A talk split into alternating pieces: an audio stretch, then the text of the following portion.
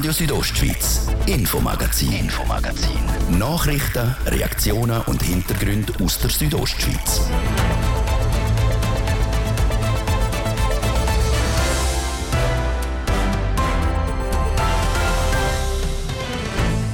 Wie gefällt euch der Bündner Wald? Und welche Erwartungen habt ihr an den Wald?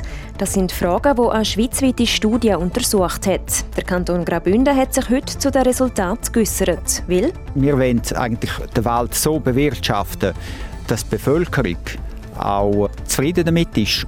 Das Wichtigste zur Studie haben wir für euch zusammengefasst.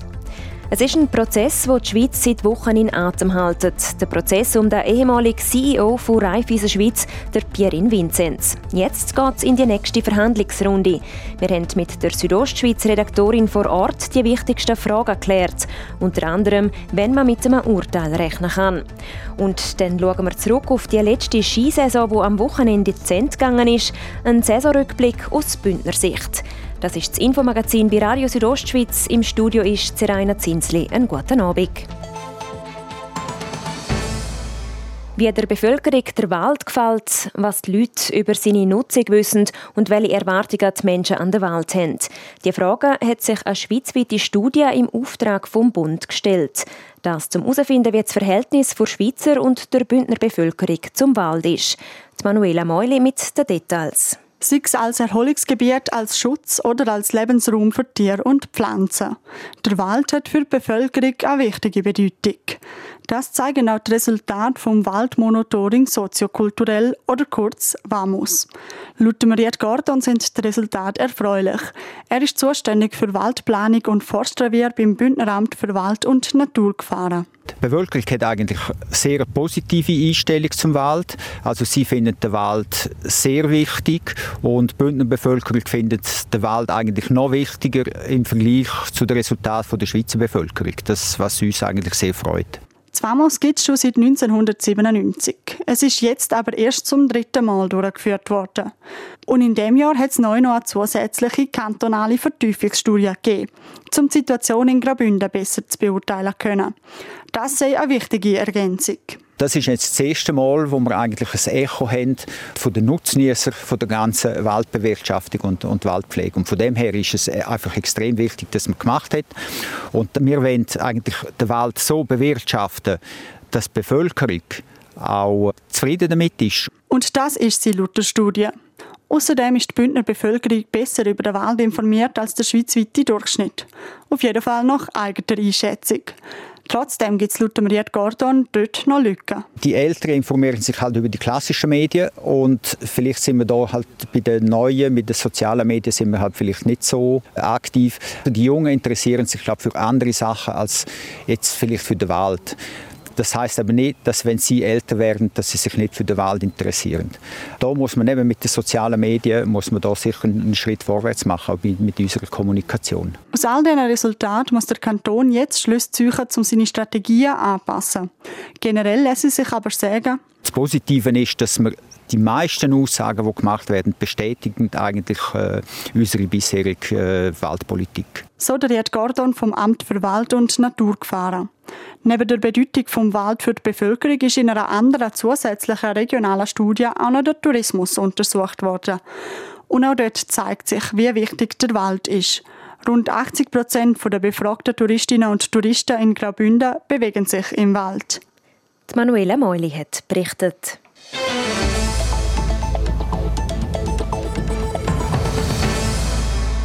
Gemeinde Schiers will der Mittelprätigauer Schulverband verloren.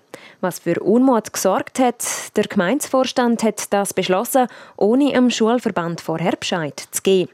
Am Freitagabend ist das Vorhaben an der vorbereitenden Gemeindeversammlung diskutiert worden. Die Südostschweiz war vor Ort mit dabei. Jasmin Schneider mit den Details. Es ist eine klare Niederlage für den Gemeindevorstand Schiers an der vorbereitenden Gemeindeversammlung am letzten Freitag. Über 70 Leute haben sich gegen den Austritt aus dem gemeinsamen Schulverband Fideris Forna Jenatz und Schiers, kurz FFJS, ausgesprochen. Nur knapp 40 sind dafür und 45 Leute haben sich sogar enthalten. Definitiv entschieden wird dann am 15. Mai an der Urne. Die Enttäuschung beim Gemeindevorstand hält sich aber in Grenzen. Das ist gar kein Problem. Es war auch eine Vorberatung. Ich glaube, die Stimmbürger von Schiers oder die Stimmbürgerinnen von Schiers natürlich werden einen weisen Entscheid treffen. Ich oder wir als Vorstand haben unseren Vorschlag gemacht, was sinnvoll wäre aus unserer Sicht. Wenn das die Stimmbürger anders sehen, dann akzeptieren wir das. Das gehört zum politischen Prozess und ist richtig so. Sagt der Joe Nürsch. Er ist im Gemeindevorstand und im Co-Präsidium vom Schulverband FFJS. Für ihn ist der Austritt aus dem Schulverband immer noch der richtige Weg für die Gemeinde. Es ginge dabei vor allem um die Kosten. Schiers muss als grösste von diesen vier Gemeinden nämlich am meisten zahlen. Aktuell gehen 60 Prozent der Kosten zulasten von Schiers. Und das wird die Gemeinde ändern. Nach den Statuten wird das Defizit vom ganzen Verband aufgeschlüsselt auf Verbandsgemeinden. Dort ist Bestand, das sind die Schülerzahlen, aber auch die Einwohner. Und es ist einfach so, dass wir eine andere Entwicklung haben als die anderen Gemeinden. Darum haben wir einen ganz anderen Ansatz wählen, nicht mehr in so einem Kostenverteilschlüssel, sondern einen simplen Ansatz. Der, der Kosten verursacht, zahlt das auch. Um die Kosten für die Gemeinde zu senken, hat der Gemeindevorstand auch schon das eine oder andere probiert. Man hat aber nie einen gemeinsamen Nenner gefunden. Kurz auf den Punkt gebracht. Wir haben nach zehn Jahren so gemerkt, das sind Sachen, die wirklich aus Schierser Sicht schwierig sind. Die müssen wir verändern. Äh, wir haben den Statuten versucht so anzupassen, miteinander die Punkte rauszuschaffen und auch anzupassen. Und schlussendlich kann man äh, simpel sagen, in den Hauptpunkten sind wir halt nicht zum entscheidenden Konsens gekommen, sondern jetzt sind auch Differenzen herum. Und das sind halt hauptsächlich auch Kosten noch entscheidend. Mit dem Austritt aus dem Schulverband will der Schierser Gemeinsvorstand also Kosten sparen. Laut dem Schulverband FFJS hingegen würden durch einen Austritt zusätzliche Kosten für die Gemeinde entstehen. Warum? Erklärt der Schulrat Lukas Bardil am Beispiel von der Oberstufe. Wenn jetzt die Oberstufe im Alleingang geführt werden muss, dann gibt es mehr Kosten für Schiers, weil da werden die Klassen dann in äh, anderen Formationen geführt. Man kann jetzt im Verband größere Klassen bilden. Das wird nachher nicht mehr der Fall sein. Das heißt, man führt vielleicht gleich viele Klassen und das verursacht natürlich den Kosten, die die Gemeinde Schiers allein muss tragen Um wie viel Geld es sich da effektiv handelt, sage ich aber schwierig zu beziffern. Trotzdem, für den Lukas Bardil ist und bleibt der Ausstieg der falsche Weg. Der richtige Schritt wäre schon die Statutenrevision. Das, was wir diskutiert haben an der Gemeinsversammlung, das müsste eigentlich das Thema sein in dieser Statutenrevisionsgruppe. Und dann bin ich überzeugt, dass Schiers mit seiner guten Position, weil es gibt Argumente, wo Schiers kann in die Waagschale werfen kann, dass Schiers dort eigentlich das erreicht, was es haben möchte. Laut ihm sollen sich die Beteiligten also nochmal zusammen an den Tisch hocken und ein weiteres Mal über eine Statutenänderung diskutieren, damit ein Austritt verhindert werden kann. Das letzte Wort hat das Stimmvolk. Ob die Gemeinde Schiers wirklich aus dem gemeinsamen Schulverband austreten, das entscheidet sich am 15. Mai an der Urne.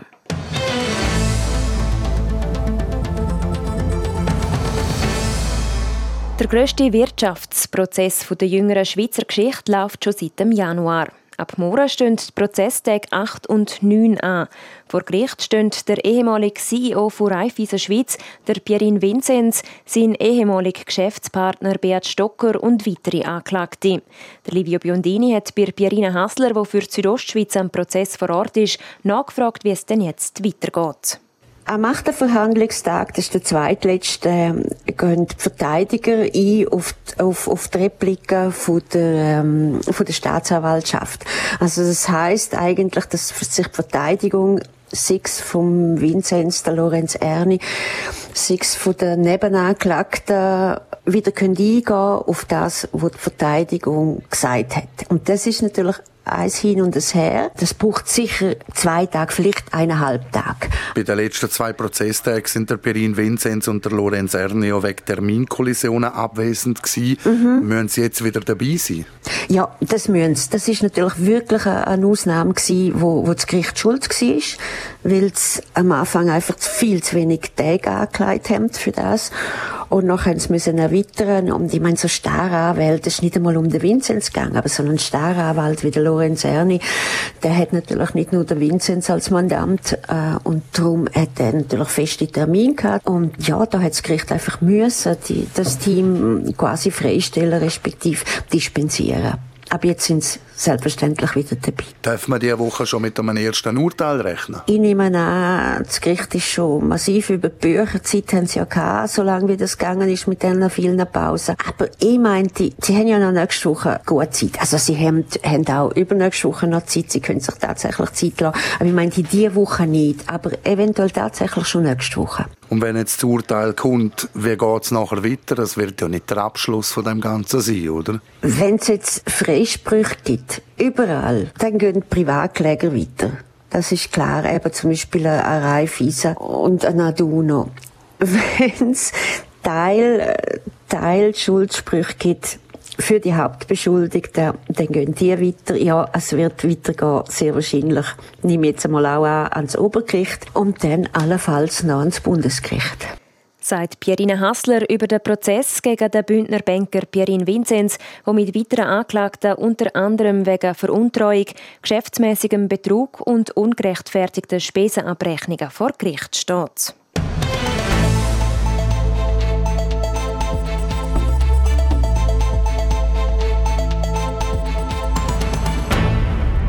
Lunch-Yoga, Poetry Slam, veganes Kochen. Das ist nur eine Auswahl der Events an der sogenannten Nachhaltigkeitswoche Kur. Was sich die Organisatorinnen und Organisatoren von dieser Woche erhoffen, der Livio Biondini weiß mehr. In Zusammenarbeit mit der Fachhochschule und der Pädagogischen Hochschule Graubünden führt die Studentenorganisation Student Hub die Nachhaltigkeitswochen in Chur durch. Auf dem Plan sind verschiedene Events, die das Bewusstsein für die Nachhaltigkeit bei der Churer und Bündner Bevölkerung stärken sollen. Was sich die Organisatorinnen und Organisatoren von dieser Woche erwarten, erzählt der Gianfranco Soller, Medienverantwortliche für Nachhaltigkeitswoche zu Chur. Also in, in, erster Linie ist das Ziel einfach, ähm, dass man äh, könnte in dem Sinn, wenn man schon nur eine Person in dem Sinn könnte davon überzeugen, ja vielleicht ein nachhaltigeres Leben zu haben, dann ist es schon erreicht. Ähm, wir könnte vielleicht dadurch der einen oder anderen Person ähm, vielleicht äh, die Sichtweise auch noch beibringen und andererseits soll es auch einfach Spaß machen. Also wir haben auch wir haben auch ähm, viele Workshops, wo man sich kann aktiv beteiligen kann. Man kann Bienenwachstücher machen, man kann vegan kochen. Es wird pflanzenbasierter Kebab serviert, verschiedene Podiumsdiskussionen zum Thema Klimawandel und klimaneutrales Bauen werden abgehalten. Am Cleanup Day will ein Zeichen gegen Littering gesetzt werden. Für ein paar von diesen Events muss man sich anmelden. Das Interesse ist unterschiedlich. Wir haben festgestellt, dass wenn man sich anmelden muss, ist es ein bisschen schwieriger ähm, zum, zum die Leute in dem Sinn kommen, weil viele Entscheidungen halt nach wie vor spontan entschieden werden, also oder gefällt werden in dem Sinn. Äh, wir haben jetzt zum Beispiel das Lunchkino, wo, wo heute in dem Sinn ähm, wäre, muss ich sagen, äh, müssen absagen weil wir zu wenig Anmeldungen hatten. Aber nichtsdestotrotz, wir haben verschiedene Anlässe, die wo, wo, gut schon gefühlt sind und man kann doch mit dem einen oder anderen ausgebuchten Termin rechnen. Jede und jeder Einzelne kann aber auch selber etwas für die Nachhaltigkeit machen und das ohne viel Aufwand. Ja, also wenn man mit dem ökologischen Aspekt anfängt, dann kann man jetzt ja quasi schon sagen, jetzt mit den Benzinpreisen, wo wir, wo wir haben, die jetzt gerade ein bisschen höher sind, ähm, als auch schon, wobei auch irrelevant, wie hoch die sind, kann man sich eigentlich mal überlegen, muss ich immer äh, für jedes kleine Stückchen das Auto nehmen, zum Beispiel, reicht nicht Laufen, das Velo oder der Bus nehmen, da zu Kur haben wir es ja eigentlich auch gut mit dem Bus. So der Gianfranco Soller. Auch lokales Einkaufen wäre eine Variante und zum Beispiel bei der Mülltrennung könne darauf geachtet werden, dass nachhaltiger agiert wird. Nachhaltigkeitswochen in Chur läuft noch bis am Freitag, 25. März. Das ist Radius Rostschwitz mit dem Infomagazin. Im zweiten Teil schauen wir dann auf eine beeindruckende Sportlerkarriere zurück und wir ziehen ein Fazit zur letzten Skisaison aus Bündner Sicht. Mehr dazu dann im zweiten Teil vom Infomagazin. Das hier geht an euch Entdecker. Der erste sein bleibt aufregend. Jetzt vor allen anderen den neuen vollelektrischen BMW i4 erleben. Diesen Samstag und Sonntag an der Frühlingsausstellung der Autowalser AG in Wangs.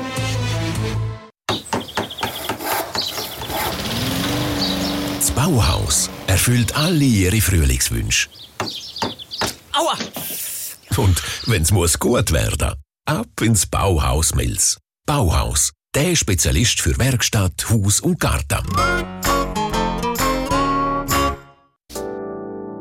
Entdecken Sie den neuen Volkswagen T-Rock und T-Rock Cabriolet mit seinem markanten Design und dem hochwertigen Innenraum. Testen Sie jetzt den neuen T-Rock bei Ihrer Amag in der Nähe. Volkswagen. Halb sechs haben wir sie hören. Radio Südostschweiz. News Update. Mit äh, Bettina Kadocz. In der Ukraine sind mehr als 6,5 Millionen Menschen im eigenen Land durch die russischen Angriffe vertrieben worden. Sie mussten ihre Häuser, Wohnungen, Dörfer und Städte wegen der Raketenangriffe verlassen. Das berichtet die UNO-Organisation für Migration in Genf. Hinzu kommen fast 3,5 Millionen Menschen, die über die Grenzen in Nachbarstaaten geflohen sind. Die Social-Media-Plattformen Facebook und Instagram sind in Russland als extremistisch verboten worden. Die beiden Dienste sind in Russland bereits blockiert. Auch Twitter ist nicht mehr aufrufbar. Der Messenger-Dienst WhatsApp soll nicht betroffen sein. Im Wallis hat die Wildhut einen zweiten Jungwolf aus dem Rudel im Val de Ros erlegt. Die Bewilligung zur Regulierung des Wolfsrudels hatte der Staatsrat erteilt. Zuvor hatte das Bundesamt für Umwelt BAFU das Regulierungsgesuch des Kantons bejaht. Die ersten zwölf Drohnenpiloten der Luftwaffe und des Bundesamts für Rüstung haben die Grundausbildung mit dem neuen System der Schweiz abgeschlossen. Die Drohnen dienen der Lage- und Zielaufklärung. Nutzen sollen sie nebst der Armee etwa auch kantonale Führungsstäbe, die Polizei, Rettungsorganisationen oder die Grenzwache. Die Schweiz verfügt derzeit über keine Aufklärungsdrohnen mehr. Wetter. Präsentiert von Tanzschule Home of Dance. Die Tanzschule in Kur für alle Partens. Von Disco Fox über Salsa bis zu Hochzeitstanz und Bachata. www.homeofdance.ch ja, es bleibt freundlich heute Abend. Es gibt also meistens klare Nacht bei uns in der Südostschweiz mit Tiefstwert von 3 Grad im Churer Rheintal und minus 10 Grad im Oberengadin. Morgen Dienstag dann nochmal ganz viel Sonne. Dazu wird es sogar noch mal ein bisschen wärmer als heute mit bis zu 17 Grad im Churer Rheintal. In Klosters gibt es 12 und in Bergün erwarten wir maximal 11 Grad. Verkehr. Präsentiert von Autowalzer AG, Ihrer BMW-Partner im Rital. Autowalzer.ch. Neu auch mit BMW Motorräder in St. Gallen. Und wir haben immer noch Stau oder stockenden Verkehr in der Stadt Chur und zwar auf der Kasernenstraße stadtauswärts, denn im Bereich Autobahnausfahrt Chur Nord stadteinwärts und auf der Masanzerstraße stadtauswärts. Ihr braucht Chur an denen, oder auf diesen Straßen im Moment rund 5 bis maximal 8 Minuten länger. Sonst sieht es gut aus. Weitere Meldungen haben wir keine für euch. Wir wünschen allen unterwegs weiterhin eine gute und eine sichere Fahrt. Verkehr. Und wir gehen zurück in die Redaktion zur Serena Zinsli. Radio Südostschweiz, Infomagazin, Infomagazin. Nachrichten, Reaktionen und Hintergründe aus der Südostschweiz.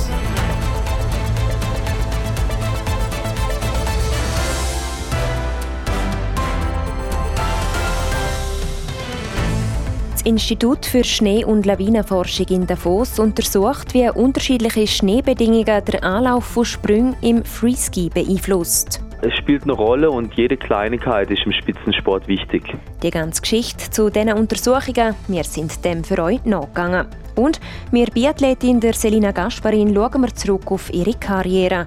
Am Wochenende hat sie ihren Rücktritt gegeben. Ich glaube, es tut auch mein Abgang jetzt nicht so weh. Warum der Abgang nicht so weh macht, wie sie sagt, das hören wir gerade. Andrea Gettli, Giulia Tano, Kim Gubser. Graubünden hat einige Athletinnen und Athleten im Freeski-Bereich. Unter anderem ihnen könnte die neue Forschung von Fabian Wolfsberger etwas bringen. Der Mitarbeiter vom Institut für Schnee- und Lawinenforschung analysiert die Schneebedingungen bei alpinen Wettkämpfen. Der Livio Biondini berichtet. Im Sweet Spot landen, das wäre das Ziel von allen Athletinnen und Athleten beim Slopestyle und im Big Air. Der Sweet Spot ist der perfekte Landepunkt. Zum den treffen muss auch der Absprung und Sprungdur optimal sein. Der Fabian Wolfsberger vom Institut für Schnee- und Lawinenforschung, kurz SLF, misst Schneebeschaffenheit und Temperatur auf der Piste, damit Serviceleute der Athletinnen und Athleten das Material optimal vorbereiten können. Seine Forschung zielt genau auf das ab.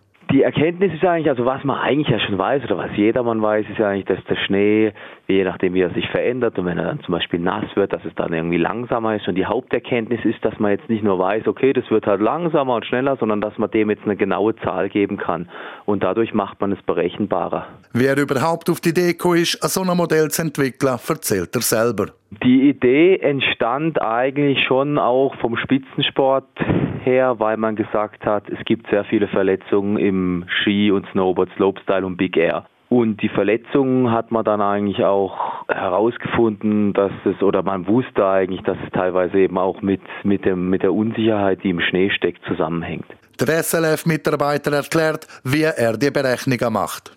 Ähm, das Entscheidende ist eigentlich, dass man zwei Sachen misst. Einmal muss man sehr genau den Schnee messen. Was hat der Schnee jetzt für eine Temperatur? Was hat er jetzt für eine Feuchtigkeit? Was hat er für eine Korngröße? Teilweise sind diese Sachen gar nicht so einfach zu messen. Und das nächste ist, dass man den Athleten misst und eigentlich misst, wie schnell wird er und gleichzeitig auch noch misst, was hat jetzt der für einen Luftwiderstand und wenn ich den Luftwiderstand kenne und weiß, wie er sich, wie, wie sich der Skifahrer beschleunigt in der Anfahrt, dann kann ich rausrechnen, wie groß ist eigentlich die Skischneereibung. Seine Berechnungen sind genau für die, die die Sprünge und Pisten bei den Events planen und bauen.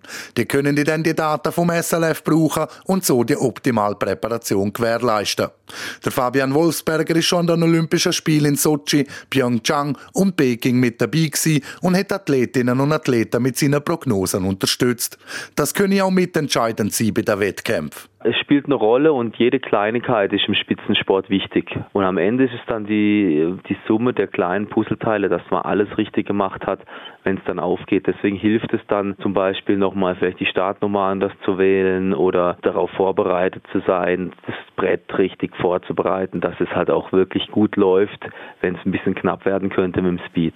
Der Fabian Wolfsberger hat auch schon Ideen, welchem Thema er als nächstes seine Aufmerksamkeit schenken wird. Ja, also die Schneeeigenschaften spielen natürlich für die Verletzungsproblematik im Slopestyle und im Big Air natürlich auch eine Rolle. Wie hart und weich ist die Landung? Und sowas wäre natürlich auch interessant, wenn man sowas mal berechnen kann wie viel macht das jetzt aus, wenn ich jetzt um 10 Uhr über den Sprung springe und in die Landung reinstürze oder um 1, wenn es schon weicher ist und wie viel trägt das dann dazu bei, dass ich mich verletze oder nicht verletze. Man wüsste ja schon, wenn es weicher ist, sei es sicherer. Aber in Zahlen gefasst sei so etwas auch noch nicht. Darum sei es wahrscheinlich das Nächste, was herausfinden möchte, dass die Athletinnen und Athleten dann auch sicher im Sweet Spot landen können. Der Livio Biondini über die Forschung von Fabian Wolfsberger, wo mit seiner Schneeanalyse den Swiss Ski Athletinnen und Athleten zu noch besserer Leistung verhelfen will. Mit der Selina Gasparin ist am Wochenende eine Schweizer Biathlon-Pionierin zurückgetreten. Bald werde sie 38, ein hohes Alter für den Spitzensport. Entsprechend viele Jahre haben auch ihre Karriere prägt. Seit 2005 ist Selina Gasparin im Weltcup im Einsatz gestanden. Es ist fast ein ganzes Leben dahinter. Also von der jungen, unerfahrenen Sportlerin zur ähm, Medaillengewinnerin, Mutter von zwei Kindern, die Athletin in einem ganzen Team um sich herum. Es ist extrem viel gelaufen in dieser Zeit.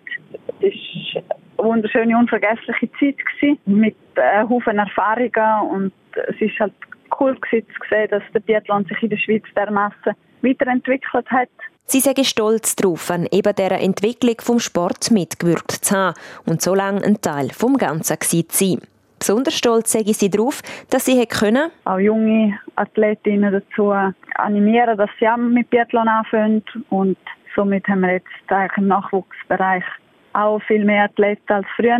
Das Coolste ist, dass wir das Frauenteam nach einem Haufen Jahren haben können aufbauen, wo immer stärker wird. Und ich glaube, so tut auch mein Abgang jetzt nicht so weh. Ein versöhnlicher Abgang also nach einer langen, erfolgreichen Karriere. Während der hat Celina Gasparin einige Erfolge können feiern. Von außen gesehen der grösste ist sicher der Medaillengewinn an den Olympischen Spielen in Sochi. Aber welches ist für sie selber der prägendste Sieg gewesen?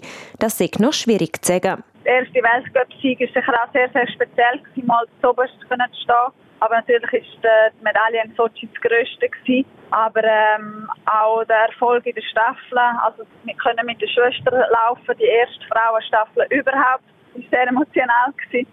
Und die erste Frauenstaffel mit der Schwester an Olympia und dann eben die Staffel Podest. Das war auch eine ganz coole Entwicklung. Gewesen. Eine Karriere also mit einigen Höhepunkten. Für sie selber eine Zeit mit einem Haufen Erfahrungen, die sie weitergebracht haben. Ihr letzter Einsatz als Aktive wird Celina Gasparin Anfang April bei den Schweizer Meisterschaften haben. Am Wochenende ist die Skisaison zu Ende gegangen. Zeit also, um ein Saisonfazit zu ziehen. Das mit speziellem Augenmerk auf die Bündner Athletinnen und Athleten.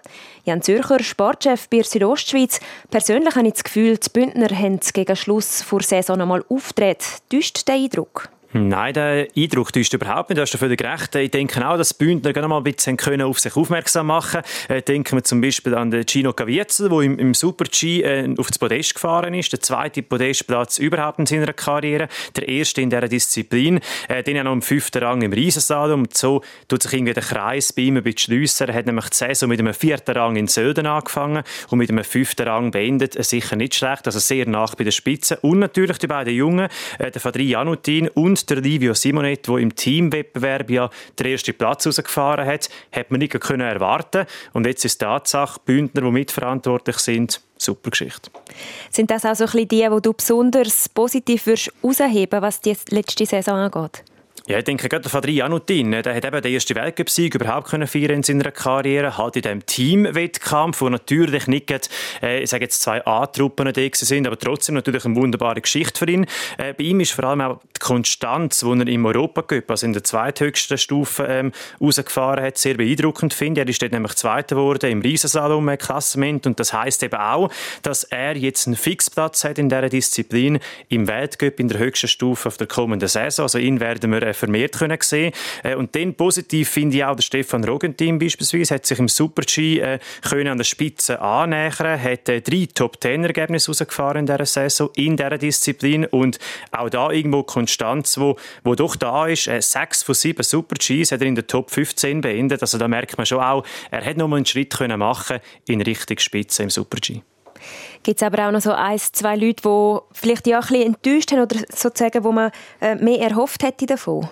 Ja, und vor allem natürlich der Mauro Gavietz. Äh, enttäuscht ist er sicher auch selber, nicht wegen seiner Leistungen, sondern weil er einfach momentan überhaupt nicht kann Ski fahren auf Weltcup-Stufe. Er hat immer noch die, die sehr zähe Verletzungen mit dem Kopf, respektive mit den Augen, ist er da gestürzt und seither hat er immer in einer gewissen Hockey-Position gesehen, also Doppelbilder. Sprich, er kann nicht wirklich in die Hockey gehen und darum kann er gar keine Rennen bestreiten. Und er wäre ja eigentlich äh, ein super, super Skifahrer gewesen. Er war eine Weltspitze in dieser Disziplin und darum natürlich enttäuschend kann er überhaupt nicht mitmachen und dann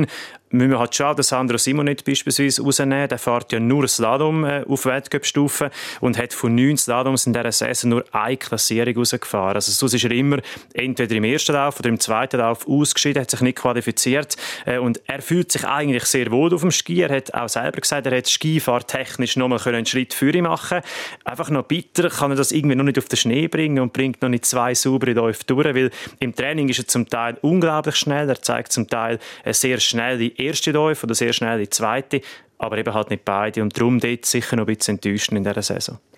Du hast es vorher angesprochen, die Schweizer haben ja im Teamwettkampf gewonnen, trotz B-Kadermannschaft. Das sind richtig gute Voraussetzungen eigentlich für die nächste Saison, oder? Ja, man darf sicher nicht zu viel drin interpretieren. Und gleich ist es natürlich schön, man hat die Österreicher noch mal geschlagen bei diesem Teamwettkampf, weil die Österreicher haben dann dafür eben die Nationen die Nationenwerte gewonnen. Ähm, und es ist einfach schön, eben für die Jungen, also gerade ein Fadriano Tin, ein Livio Simonet, beides Bündner, äh, beide mit dem ersten Weltcup-Sieg, äh, sie können rausfahren äh, Mit ihnen sind ja Andrea Ellenberger und äh, die Frau Darbele äh, mit dabei gewesen. Und für sie ist es überhaupt der erste Weltcup-Einsatz gewesen. Also es ist sicher schön, ähm, aber eben man darf nicht zu viel viel drin interpretieren. Ich meine, wir hätten da noch andere Eisen im Feuer. Ich meine, wir könnten da noch Gesamtweltcup-Sieger Marco Odermatt an den Start bringen äh, oder einen Loic Meijach. Also da kann schon noch ein bisschen schärfes Geschütz aufgefahren werden. Das der Jan Zürcher, Sportchef bei Südostschweiz, zur letzten Skisaison von unseren Bündner Athletinnen und Athleten. Sport. Damit kommen wir zu den Sportmeldungen vom Tag mit der Bettina Kadocz. Der Anfang macht eine Meldung aus der Tenniswelt. Der Stan Wawrinka kehrt zurück. Er ist jetzt das Jahr verletzungsbedingt von der ATP Tour weg gewesen. Sein Comeback gibt er am Turnier im spanischen Marbella. Das fängt dann diesen Sonntag an. Der dreifach Grand Slam-Sieger ist mit einer Wildcard ausgestattet, wie die Veranstalter mitteilen. Mit dem Henry Lagsonen ist auch noch ein zweiter Schweizer mit von der Partie. Dann zum Fußball. Die Schweizer Nationalmannschaft muss ihr erstes Training heute in Marbella ohne den Granit Xhaka durchführen. Der Mittelfeldspieler von Arsenal fällt krankheitshalber und wird erst morgen nach Spanien reisen. Ernst gilt es dann für die Schweizer Nazi am Samstag. Sie spielt gegen England, am Mutterland vom Fußball. Ein spannender Auftakt ins WM-Jahr ist also garantiert. Zum Schluss zum Curling. An der Weltmeisterschaft in Kanada sind die Schweizerinnen weiter auf Erfolgskurs. Nach dem Sieg gegen Schweden gewinnen die Curlerinnen auch gegen den Mitfavorit und Gastgeber Kanada. Das klar und deutlich mit 11 zu 3. Die Kanadierinnen haben nach sechs Ends aufgegeben. So viel zum Sport. Sport. Ja, und so viel auch für heute. Das Infomagazin gibt es vom Montag bis Freitag jeden Abend ab Viertel ab 5 Uhr hier bei Radio Südostschweiz. Auch jederzeit im Internet unter südostschweiz.ch Sendungen zum Nachlesen und auch als Podcast zum Abonnieren. Am Mikrofon war Seraina Zinsli. Danke fürs Interesse und einen schönen Abend. Radio Südostschweiz, Infomagazin, Infomagazin. Nachrichten, Reaktionen und Hintergründe aus der Südostschweiz.